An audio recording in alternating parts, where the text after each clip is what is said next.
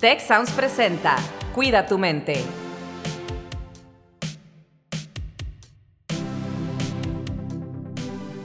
Bienvenidos al podcast Cuida tu mente. Yo soy Rosalinda Ballesteros y me acompaña, como siempre, Carlos Ordóñez. Carlos, ¿cómo estás? Aquí, feliz, feliz de estar aquí otra vez contigo en un episodio más de Cuida tu mente y para tratar de nuevo uno de esos temas que yo sé que nos, nos va a parecer cortitito el tiempo. Tenemos otra vez con nosotros a la doctora Marisela Alvarado, que estuvo pues en unos episodios anteriores cuando hablamos de ansiedad y ahora el episodio es Tengo depresión. Marisela, bienvenida, gracias por acompañarnos nuevamente en este espacio. Ay, muchas gracias que me invitaron, eh, me encanta que podamos hablar del tema eh, pues muy contenta de estar aquí otra vez. Ahora sí pude entrar fácilmente al podcast. Sí, es que la anterior era de ansiedad, entonces estábamos preparando, tipo, en el mood, claro, pero ahora vamos a hablar de otro. Oye, Marisela, y para empezar, a mí me gustaría eh, preguntarte, porque creo que usamos la palabra estoy deprimido, estoy deprimida con mucha frecuencia, eh, y a lo mejor no sabemos exactamente qué es, cómo eh, se expresa en una persona que verdaderamente vive con la depresión como un trastorno. Y, bueno, hay muchos temas, pero empezaría por ahí. O sea, con mucha frecuencia decimos, me siento deprimida, me siento deprimido. ¿Qué quiere decir esto? Qué bueno que me lo preguntas, Rose, porque sí, en verdad, siempre tratamos de ponerle etiquetas y a veces eh, no son las más adecuadas a los estados de ánimo que vamos teniendo. Eh, habría que diferenciar en, en, momentos donde me puedo sentir triste, Momentos donde estoy triste y es parte de la vida. Eso es algo muy importante con lo que me gustaría empezar, ¿no? La tristeza, el dolor, la depresión, los momentos melancólicos son parte también de la vida. Nos hemos comprado en que tendríamos que estar siempre felices, siempre habitados por una gran alegría y pues no, o sea, hay situaciones que nos pueden causar dolor y tristeza. Pero bueno, empecemos por el tema de la tristeza. A mí me puede dar tristeza, por ejemplo, hoy que perdí mi tarjeta del banco. Bueno, me da, me da tristeza, me da preocupación, perdí mi tarjeta del banco, ¿no? Ese es un, sentimiento, un afecto, una emoción que siento ahorita. Pero cuando hay algo que me produce ciertos estados de, de, sensación de desasosiego, que nada me calma, que algo me pasó, que algo me pasó, porque eh, habría que sí relacionarlo con las cosas que uno va viviendo. No es así como de, situación espontánea. Cuando ya es una depresión que tiene que ver con un tipo de, vista más eh, psiquiátrico, emocional y físico, ahí sí, la de la tristeza y la depresión te invade sin tener un motivo alguno, ¿no? Acá vamos a empezar con los temas de eh, me siento triste, estoy deprimido, ¿por qué? Porque tal vez terminé con la persona que más he amado en mi vida y por supuesto que estoy en un momento de duelo. La pandemia nos está llevando a estados de depresión importantes porque tiene una dimensión de pérdida de muchos factores, ¿no? Va desde lo más banal que es la posibilidad de ir a un restaurante como antes íbamos, o de no usar cubrebocas, o de no besar a nuestros amigos, no poderlos abrazar, hasta las cosas que tienen que ver con situaciones ya más dolorosas, que es eh, la pérdida de un ser querido, ¿no? O sea, habría que sopesar, porque ¿saben qué pasa? Que a veces ponemos como en toda una bolsa los mismos afectos. Y creo que es, es distinto y creo que habría que diferenciar. Ahora, hay personas, o existen personas que tienden a ver la vida de manera muy melancólica, ¿no? Que eh, siempre le encuentran eh, el recoveco a las cosas y entonces no va a salir, pero ya es una forma de habitar el mundo, digamos, son como las gafas con las que miran el mundo, ¿no? Y uno les habla de futuro y uno les habla de proyectos y así, no, no va a salir y para qué, pero al final lo terminan haciendo, ¿no? Al final lo terminan haciendo. Pero hay situaciones que tienen que ver ya con un desorden físico, que tiene que ver con la bioquímica del cerebro. Ahí sí ya estamos hablando de eh, estados de depresión más graves que son incapacitantes y que pueden llevar a la persona a de verdad no poder levantarse eh, y no encontrarle sentido a la vida, ¿no? Eh, hay momentos algunas personas que pueden experimentarlo como depresión manía, ¿no? O sea, estados muy eufóricos y estados muy eh, de sensación de gran tristeza. Pero sí que, sí que bueno que lo, que, lo, que lo diferenciamos porque yo puedo estar triste siempre, pero no estoy deprimido. Yo estoy triste, pero, pero tengo momentos de alegría. Muy bien, Marisela. Me, me, me hace mucha lógica esto y, me gustó la, el inicio que hizo Rose, ¿no? Porque muchas veces escuchamos, ¿no? Que, ah, ando depre. Y como que se toma muy a la ligera, ¿no? Que ando depre. Y a lo mejor estamos utilizando un término, pues, inadecuado como para decir, ah, ya un poco down, como dicen, un poquito triste, ¿no? Que es normal, ¿no? Como dices, es una emoción normal en la vida. Me gustaría un poquito eh, que nos platicaras más sobre la parte, a lo mejor, eh, pues, más incapacitante de esto, porque yo recuerdo que hace algunos años la OMS misma mencionó que, para el 2020 anticipaba la OMS, la depresión sería la enfermedad discapacitante número dos en el mundo. Entonces, eso ya nos habla de algo que viene desde antes de la pandemia, ¿no? Es algo que estamos viendo desde antes de la pandemia y que ahorita, como decías, pues la pandemia ha exacerbado, ha incrementado este sentimiento. Sí, en México es el número uno, ¿no? En México es la número uno, es la enfermedad incapacitante número uno. Entonces, sí, eh, me parece que eh, los filósofos, los antropólogos lo hablan muy bien con el tema de la posmodernidad o la hiperrealidad, ¿no? Ya se veía hablando como de una gran sensación de desolación de futuro, ¿no? O sea, ¿cuál es el futuro? ¿Cuál es el proyecto de ideales que hay, ¿no? Cuando se caen todos estos referentes es, pues, ¿qué viene? Pues, ¿para qué lo hago? Y eso toma mucho, yo pienso mucho en los jóvenes, ¿no? Eh, ¿Para qué eh, voy a, antes era, ¿para qué compro un patrimonio si de todos modos no va a haber trabajo? ¿Para qué estudio una carrera si de todos modos no voy a conseguir lo que quiero, no? Y entonces es como vivir al día, a vivir al día, vivir al día, la felicidad, esto de happiness, ¿no? También nos ha complicado un poco porque es, quiero cierta adrenalina en algún momento, es como un shot de adrenalina, un shot de felicidad, pero no una construcción de futuro. Entonces, cuando se habla, eh, em, lo describen muy bien los filósofos en términos de posmodernidad, de, bueno, ¿qué pasó cuando en la caída de los grandes referentes, de los ideales, viene como una especie de gran desolación, ¿no? Eh, hemos dejado de creer hasta en el amor. Bueno, algunos han dejado de creer, yo no he dejado de creer en el amor, ¿no? Eh, en la amistad, en las cosas sublimes, en las cosas, en la dimensión de lo bello. Me encanta eh, este filósofo coreano, que me cuesta trabajo pronunciar, eh, Bill Chung Han, que escribe y trae unos pequeños textos, ¿no? Y es cómo ir a la, otra vez a la dimensión de lo bello. ¿Y qué es lo bello? Para cada quien tiene que ver con algo bello, ¿no? Pero estamos, creemos que podemos tapar consumiendo, ¿no? Entonces tapo la tristeza, tapo el dolor, tapo la angustia, me compro algo, eh, tapo por momentos, pero no voy a la verdadera sensación de qué me está faltando o qué me está pasando. ¿Cuál es mi dificultad de establecer un vínculo amoroso con alguien? ¿Cuál es la dificultad de creer en mis profesores, en mis jefes, en las instituciones? ¿Qué pasa que no creo en nada? ¿O qué pasa que, no siento que va a haber un mañana? Y bueno, ahora eh, esto se agudiza con la pandemia. O sea, imagínense con la pandemia, fue un golpazo a todos los referentes de certeza, ¿no? Todo lo que teníamos pensado como certeza se nos movió. Y entonces, pues por supuesto, ya el encierro, el agotamiento que tiene que ver con el encierro, pues está causando ciertas eh, complejidades en nuestro estado emocional.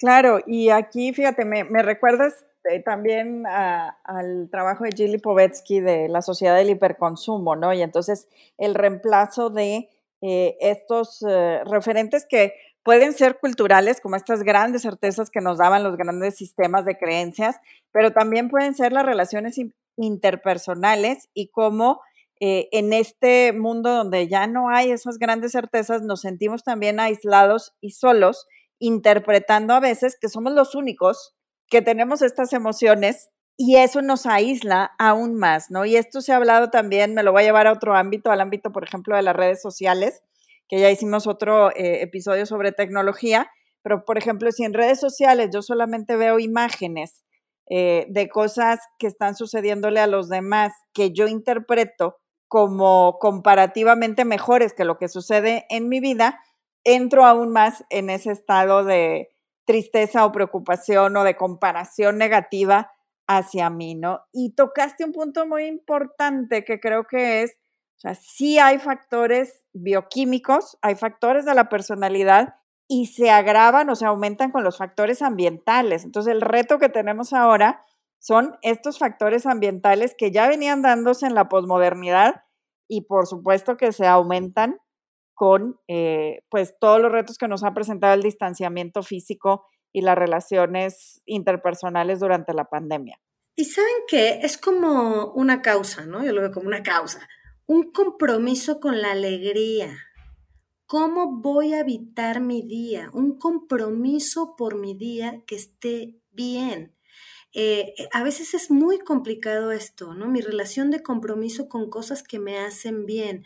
A veces nuestra relación de compromiso es con todo aquello que nos hace sentir angustiados, esas relaciones conflictivas, esos amigos que no son tan amigos, esto que es como el escaparate de las redes sociales que nada más es como un gran imaginario, es, es algo que es como un hechizo, ¿no? No sabemos, se cae luego, luego si uno le rasca tantito. Eh, entonces, ¿cuál es mi compromiso para procurar esa belleza, esas cosas que me hacen sentir bien, habitar mi deseo, yo diría, ¿no?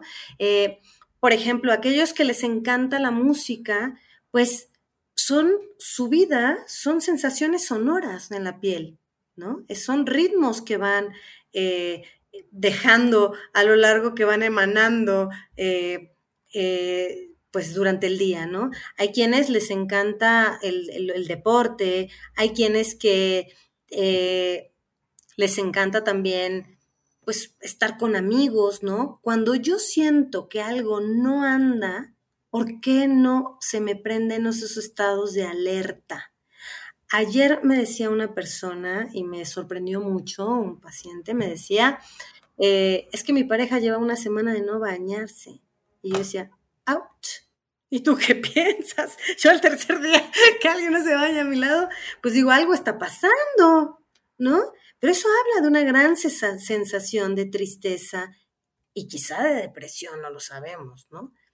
Marisela, aquí me gustaría justamente preguntarte, ¿qué tanto influye o puede influir la genética en la posibilidad de tener depresión? Es decir, si un familiar cercano mío padece de depresión, de una depresión clínica, ¿no? Eh, yo también la tendré o, la puedo prevenir. ¿Cómo, ¿Cómo influye esto?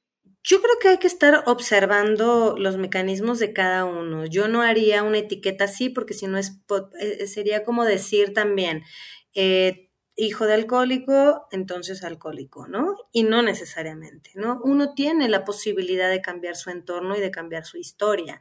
Y para eso existen, por supuesto, los espacios eh, terapéuticos o de escucha para hacer un movimiento a la subjetividad, ¿no? A, e, a, esa, a esas cosas que yo vengo repitiendo que quizá hacen mis padres o han hecho mis padres y yo no quiero hacerlas, ¿no? O yo quiero evitar a toda costa eh, repetir historias sin darme cuenta, ¿no? Entonces, por supuesto, ya Freud lo decía, eh, eh, lo, nombraba como la compulsión a la repetición, pero uno, uno puede ser responsable de cómo cambia ese entorno familiar o esas experiencias nuevas y cómo las lee. Ahora, yo no dejaría que de pasar cuando una persona ya se convierte la depresión en algo incapacitante, sí recomendaría ir con un especialista, un médico, un psiquiatra para revisar, porque muchas veces hay muy malos diagnósticos de, cuando vienen de niños, ¿no? Y a lo mejor nunca hicieron un estudio de qué estaba pasando y a lo mejor se trataba de una depresión y ya de adulto o de adolescente se hizo eh, crítico, ¿no? Y a lo mejor siempre mostró síntomas o venía diciendo, hey, me pasa algo, hey, me pasa algo. Y saben que tendemos mucho a decir, échale ganas échale ganas, mira, va todo a salir, uh, vamos al club de los optimistas. Y eso es muy insultante para alguien que padece algo que es del orden de, de lo que no se puede manejar, ¿no? Entonces, eh, yo sí creo que habría que tener mucho cuidado con esas, eh, de tomarlo a la ligera. y de tomarlo a la ligera porque la depresión ya sabemos que en momentos muy críticos puede hacer que alguien no quiera, no quiera vivir, ¿no? Me encanta esto que nos dices, Maricela, y que nos aclaras, porque me, me hace pensar mucho en... Eh, hay una doctora, bueno, ya, ya, falleció, una doctora canadiense que se llama Hulda Clark. Se llama Hulda Clark, escribió varios libros, entre ellos uno que se llama La cura para todas las enfermedades. Y también hay un doctor que se llama eh, el doctor Peter J. Dadamo, o Peter J. Dadamo. Eh, él se volvió también muy famoso porque tiene, bueno, hace muchos años ya, yo diría un par de décadas al menos, sacó algo que se volvió famoso por los cuatro grupos sanguíneos eh, y luego redefinió, digamos, su, su, investigación cuando se descubrió el genoma humano. Entonces tiene eh, ahora algo que se llama la dieta del genotipo. Entonces él lo que se basó fue en el genoma y saca seis cuatro genotipos, ¿no? Seis genotipos. Había cuatro grupos sanguíneos, ahora seis genotipos con base en esto del genoma humano. Y básicamente, eh, hablando de esta cuestión de la genética que justo te preguntaba hace un momento, lo que dicen ambos y, coinciden eh, es que no se heredan las enfermedades, se heredan los hábitos.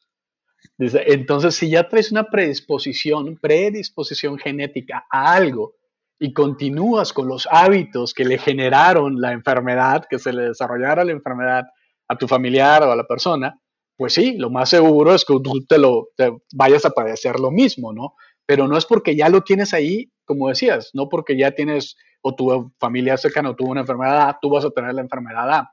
Entonces, esto me parece muy importante y, te digo, esto que comentaste me hizo recordar eh, esto que ellos decían, ¿no? Eh, cada quien por su lado, ¿no? Son, son investigadores, así cada quien por su lado y en diferentes épocas incluso. Pero recuerdo mucho haber leído esta parte y me llamó bastante la atención. Dicen, no se heredan las enfermedades así tal cual, no porque él ya lo tuvo, tú lo vas a tener. Pero si sigues con los mismos hábitos de comer mal, ser sedentario, no hacer meditación y ya traes una predisposición, predisposición genética, pues lo más seguro es que vayas a desarrollar una enfermedad como la que tuvo pues tu familiar, ¿no? O las personas con las que vives.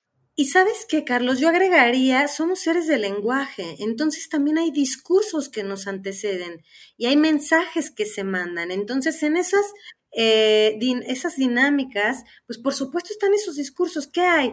En una familia de donde hay alguien que vive deprimido? Pues hay depresión, el discurso es o el de la tristeza, o el de la nostalgia, o el del sinsentido, o, o quién sabe, o consume algo, tómate una pastilla, eh, el helado, no esta escena eh, muy gringa, ¿no? De alguien está de triste y va por el helado de chocolate y se sienta a ver una película, ¿no? O sea, fíjense cuántos mensajes también hay alrededor de la tristeza, ¿no? Pero acá me parece que en los últimos años lo que se ha reforzado mucho es no sientas tristeza. Eso no. Y me parece que, se ha producido en sentido contrario, ¿no? Es sí, si estoy triste, siéntelo, elabóralo, háblalo, llóralo o lo que tengas que hacer para pasar a otra cosa después, ¿no?